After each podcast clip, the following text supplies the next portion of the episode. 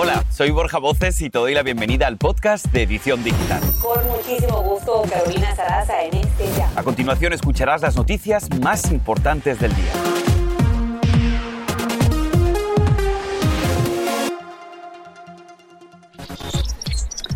Aumenta la alerta en todo el país. La variante Omicron está presente en más de 20 estados. Uno se suma a esta lista en las últimas horas. Atención hispanos. Y que no se te escape, el Viagra podría ayudar con los problemas de Alzheimer, pero ¿cómo funciona y qué tan beneficioso puede ser? Aquí te explicamos todo lo que debes saber.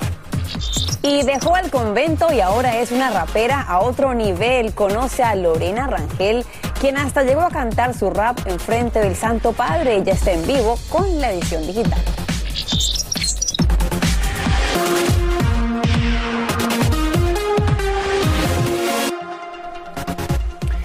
¿Qué tal? Muy buenas tardes. Te damos la bienvenida a tu edición digital. Hoy es 7 de diciembre y nosotros somos Carolina Sarasa y un servidor Borja Voces. Muchísimas gracias por acompañarnos. Y arrancamos directamente con la información. Atención con esto. Texas reporta su primer caso de Omicron. Es una mujer del condado Harris en Houston de unos 40 años de edad, según informó el Departamento de Salud Estatal. Esto en momentos en que esta cepa del COVID altamente contagiosa ha sido identificada en por lo menos 19 estados del país, al tiempo que científicos trabajan a toda marcha para saber si es más peligrosa o no que Delta. Y en otra información relacionada al COVID, el Departamento de Estado ha pedido a los estadounidenses que eviten viajar a una decena de países, entre ellos Francia y Portugal. Esto a pesar de sus altos índices de vacunación, precisamente para evitar los riesgos de la propagación de estas nuevas variantes del COVID. Según los Centros para el Control y Prevención de Enfermedades, los CDC, incluso los viajeros que estén completamente vacunados corren riesgo de infectarse y de propagar estas nuevas variantes. Vamos directamente a la Gran Manzana y es que a esta hora hay reacciones, críticas e incertidumbre en Nueva York. Como te contamos aquí en tu edición digital, el alcalde Bill de Blasio implementa un ambicioso mandato de vacunación que afecta hasta los niños. Y Fabiola Galino tiene la última información desde la Gran Manzana. Te escuchamos, Fabiola. Efectivamente, Borja, este nuevo mandato de vacunación obligatoria para todos los empleados de la empresa privada afecta a más de 180 mil compañías. Estamos hablando de cientos de miles de empleados. Pero ¿cómo va a funcionar? Pues bien, todas las empresas que tengan por lo menos 100 empleados deberán emitir esta vacunación obligatoria para los empleados que vayan a las oficinas. Eh, los que no tienen que ir a las oficinas, los que trabajan desde casa, están exentos de este eh, mandato también aquellos que trabajan en exteriores, pero se estima que cientos de miles de trabajadores de la empresa privada van a estar incluidos en este mandato. Como recordarán, ya la ciudad de Nueva York había emitido un mandato de vacunación para los empleados municipales, para los maestros, para los bomberos, los policías. Y cabe mencionar que el 90% de la población en la ciudad de Nueva York está vacunada con al menos una dosis de eh, alguna de las vacunas. Así que es muy importante poner atención. Hemos visto las reacciones por parte de algunos eh, negocios que están diciendo que no hubo ninguna negociación ni conversación entre las compañías privadas, el sector privado y el gobierno antes de que se emita este mandato.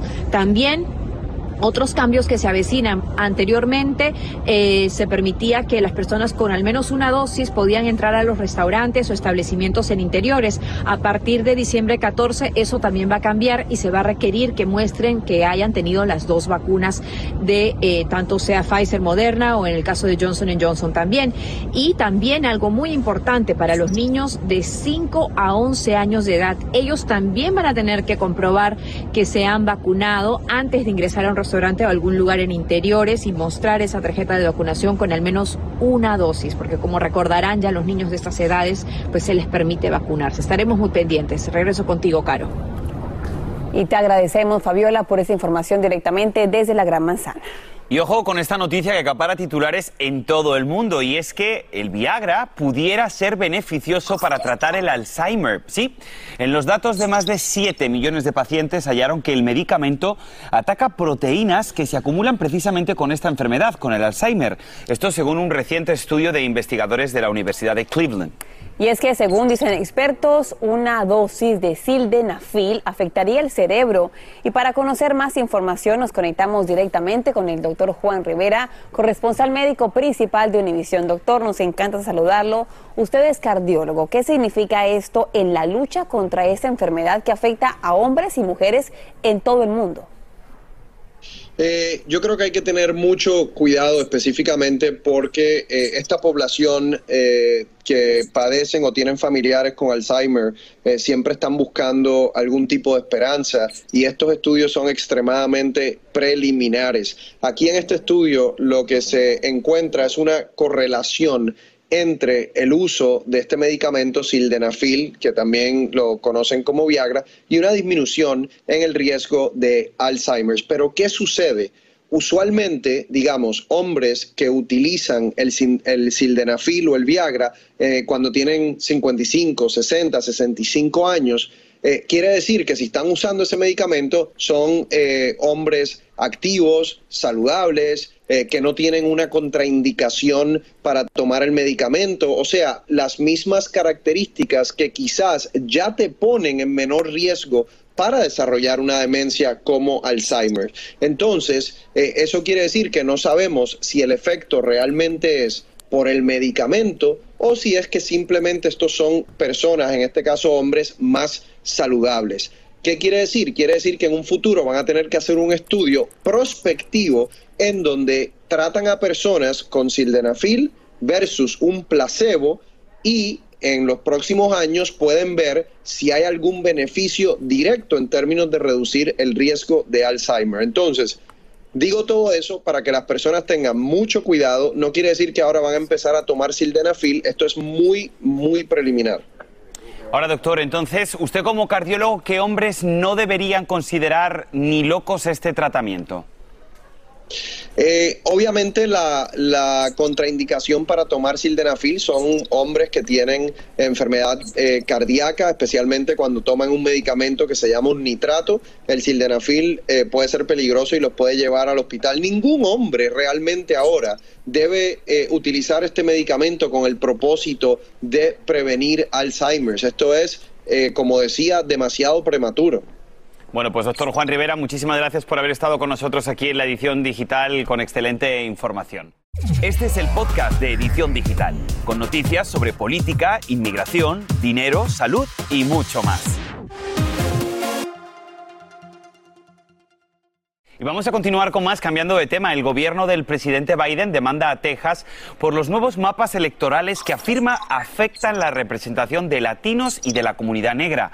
La demanda del Departamento de Justicia alega que los mapas trazados por los legisladores de ese estado a finales de octubre quebrantan la ley de derecho al voto.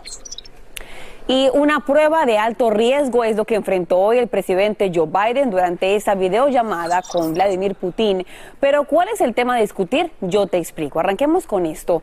De las advertencias de inteligencia de Estados Unidos que indicaría que Moscú planea invadir a Ucrania tan pronto como el próximo año en enero.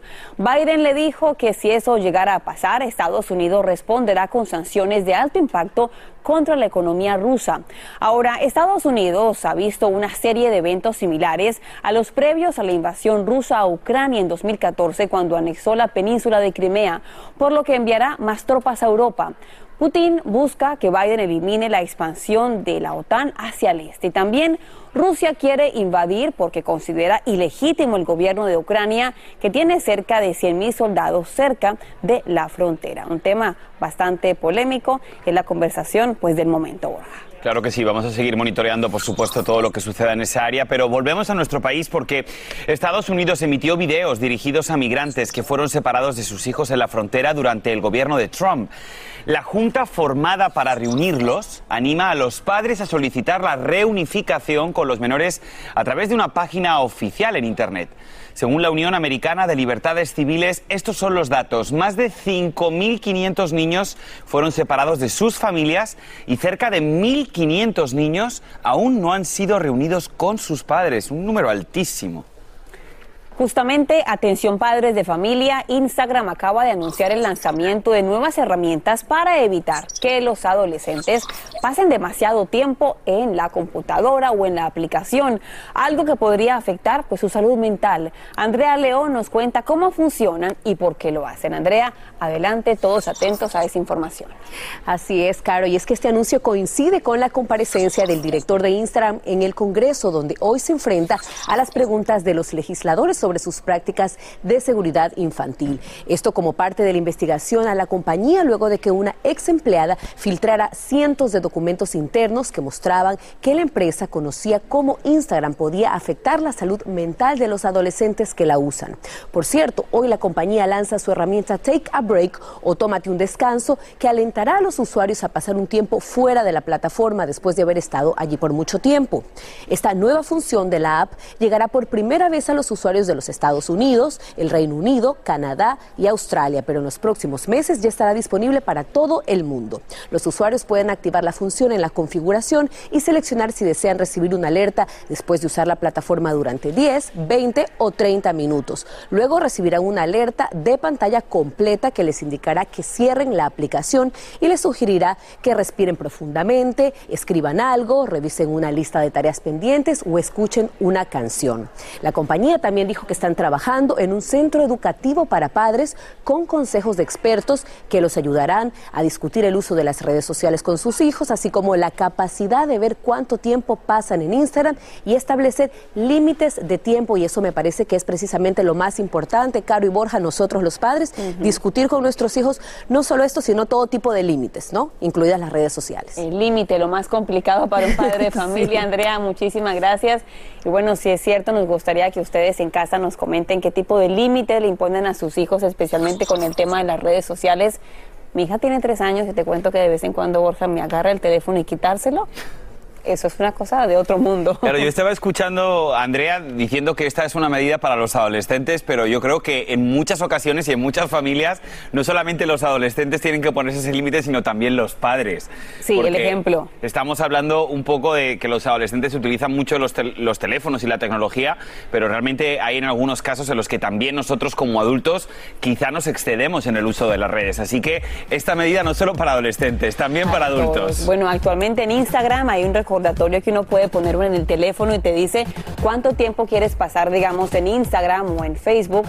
Y cuando llegas a 30 minutos te dice inmediatamente, has llegado a 30. Cuando yo veo 30 digo ya, es hora de desconectarme. Eso es terrible porque luego te mandan notificaciones te dicen, has pasado un 12% más que la semana pasada viendo el celular. Y te estresas, pero bueno, aquí no hay, aquí hay cero estrés, seguimos con más en la edición digital y tenemos más información. Claro que sí, porque explota otro polvorín en Puebla, México. Los cuerpos de rescate trabajan en la mortal escena y aquí en la edición digital en solo minutos tenemos todos los detalles. Y nos llena de orgullo que un hispano de origen puertorriqueño fue seleccionado por la NASA entre miles de aspirantes como astronauta para la Estación Internacional. Él mismo nos cuenta su reacción. Tienen que escucharlo. Y ahora regresamos con el podcast de Edición Digital con las principales noticias del día.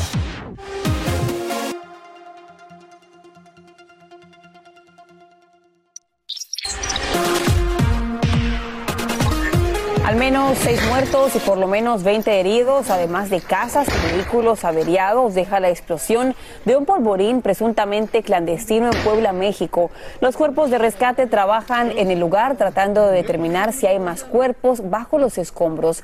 Este es el segundo incidente con pirotecnia en menos de 24 horas en Puebla, donde murió una mujer y ocho personas quedaron heridas.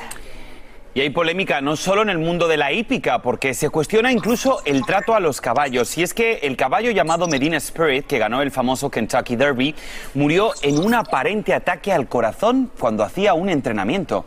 La controversia comenzó cuando el caballo de tres años no pasó un control antidopaje. Entre diciembre del año 2018 y enero del año 2020, 42 caballos murieron en el hipódromo de Santa Anita, en California, aunque el hipódromo fue absuelto de cargos por no encontrar evidencias de crueldad animal o de conducta ilegal. Sin duda, una pena, una pérdida importante. Estaba ganando todo este caballo.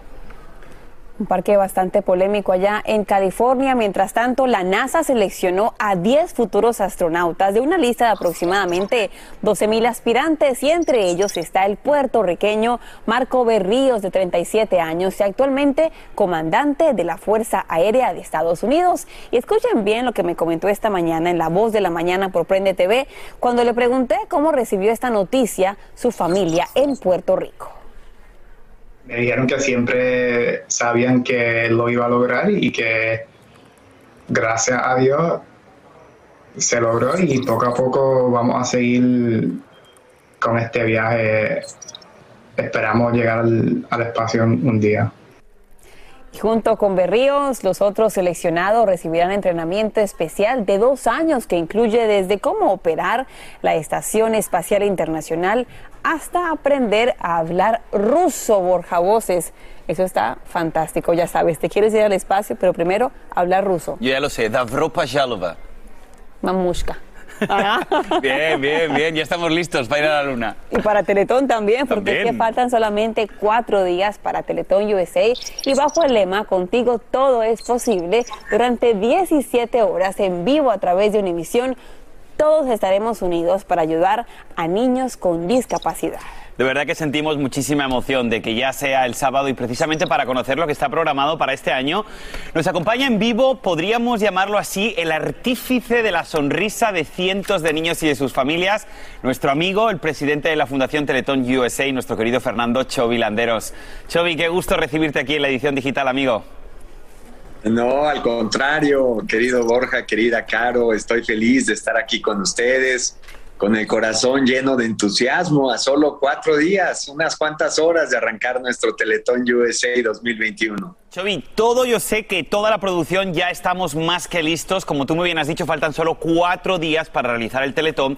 Y sé que el equipo ha preparado un gran programa al que han titulado el Super Sábado Teletón USA. ¿Qué nos puedes adelantar, Chovi, de lo que vamos a ver el sábado?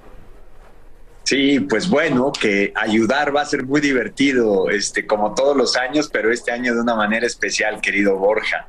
Vamos a tener programas que son del agrado de toda la gente, eh, pero con un sello teletón, como por ejemplo Nuestra Belleza Latina, un Mira quién baila la revancha, una edición muy especial de Quién es la Máscara, y bueno, artistas increíbles como Paulina Rubio, Sebastián Yatra, Lucero, Cristian Nodal, la banda MS, Miriam Hernández.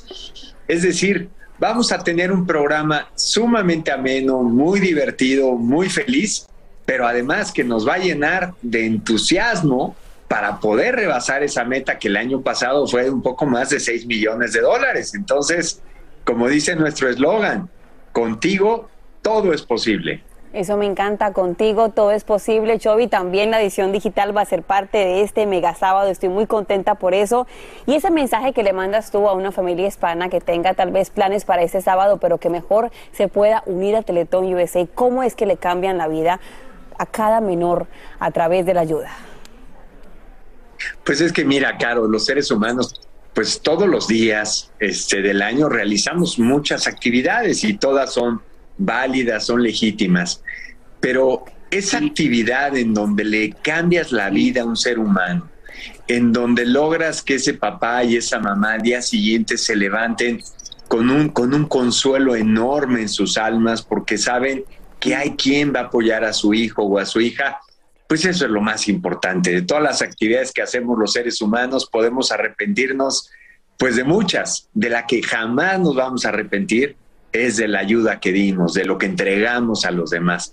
Bien dicen que eso es lo único que nos pertenece, aquello que entregamos a los demás. Pues Chovi, yo creo que ya está la invitación puesta, 10 de la mañana en el este, 7 en el Pacífico, ahí vamos a estar todos. Siempre decimos presente, no podemos faltar. Ahí estaremos, Teletón USA, cambiando una, una vida a la vez. Ya saben, ustedes tienen que verlo y acompañarnos. Pero rápidamente, Borja, yo estoy emocionada porque veremos una mega sorpresa que tiene que ver con tu familia. Pues sí, por primera vez en la televisión aquí en, en, Estados Unidos voy a hacer algo que me gusta mucho hacer y que quiero compartir. Va a ser un momento muy especial y va a ser, por supuesto, para toda la familia de Teletón USA, así que no se lo pueden perder. Estaremos pendientes para verlo. Y hablando de música, ¿no? Y hablando de música, una monja colombiana deja el convento a un lado y se dedica a la música por completo y está aquí en la edición digital para contarnos cómo le cambió la vida.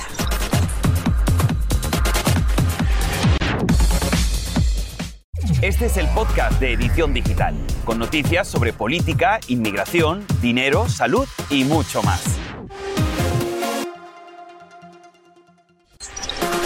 Seguimos con más noticias en tu edición digital y qué bueno que siguen con nosotros porque esto no se lo pueden perder. Está claro, clarísimo que la música puede cambiar vidas y hoy en la edición digital nos vamos a conectar con Lore Rangel, quien era una monja en una congregación religiosa en Colombia, pero ella decidió enfocar su vida a la música y se ha vuelto viral con su rap religioso. Está aquí en la edición digital para contarnos un poco más acerca de esta travesía. Lore, bienvenida a la edición digital. Cuéntenos en qué momento decide dejar su vida, dejar el convento y dedicarse a la música. ¿Fue difícil hacerlo? Sí, pues de manera personal, o sea, tomar la decisión me, me costó tiempo, oración, eh, discernimiento, pero bueno, felizmente se dio el proceso de la manera que quería, eh, haciendo las cosas bien, con los procesos debidos y, y bueno, pues estoy muy bien. Tenía problemas de salud en la comunidad y fue en parte también eh, lo que me llevó a tomar esta decisión. Ahora también los sueños, las otras áreas que quería seguir trabajando de la mano de Dios.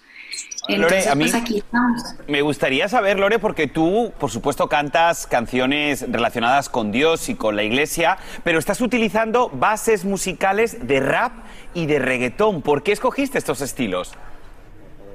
Eh, pues realmente sobre todo rap, ¿no? Eh, me gusta porque tiene un corte social, porque de cierta manera es, es un sonido que es eh, fácil de digerir para los jóvenes y creo que en parte también ha sido ese mi deseo, poder llegar a, a un público joven. que necesita escuchar de Dios, entonces es más fácil cuando el género te gusta, eh, y ya, pues no, no le, no le veo problema. Y para aquellas personas que se han atrevido a criticarte por perseguir tus sueños, ¿qué mensaje les mandas? No, pues básicamente pienso que, que Dios nos ha regalado el don de la libertad y debemos hacer uso de él. Eh, yo siempre en todas las decisiones digo, Señor, respáldame, acompáñame, pero si Dios nos ha dado la libertad es para que la usemos. Así que mi invitación es esa, que, que no nos fiemos como de lo que nos dicen los demás, sino que soñemos y que volemos alto de la mano de Dios. Pues Lore, es un mensaje precioso, la verdad, para despedir el noticiero de hoy. Muchísimas gracias. Y te voy a decir una cosa, felicidades por perseguir tus sueños y que tengas muchísimos éxitos. Y eso me encanta, que, Dios nos dio esa libertad. Gracias, Lore. Y bueno, mañana mucho más aquí en su edición digital. Tiene la libertad de acompañarnos todos los días, como siempre lo hace. Eso esperemos. Muchísimas gracias a todos. Hasta mañana.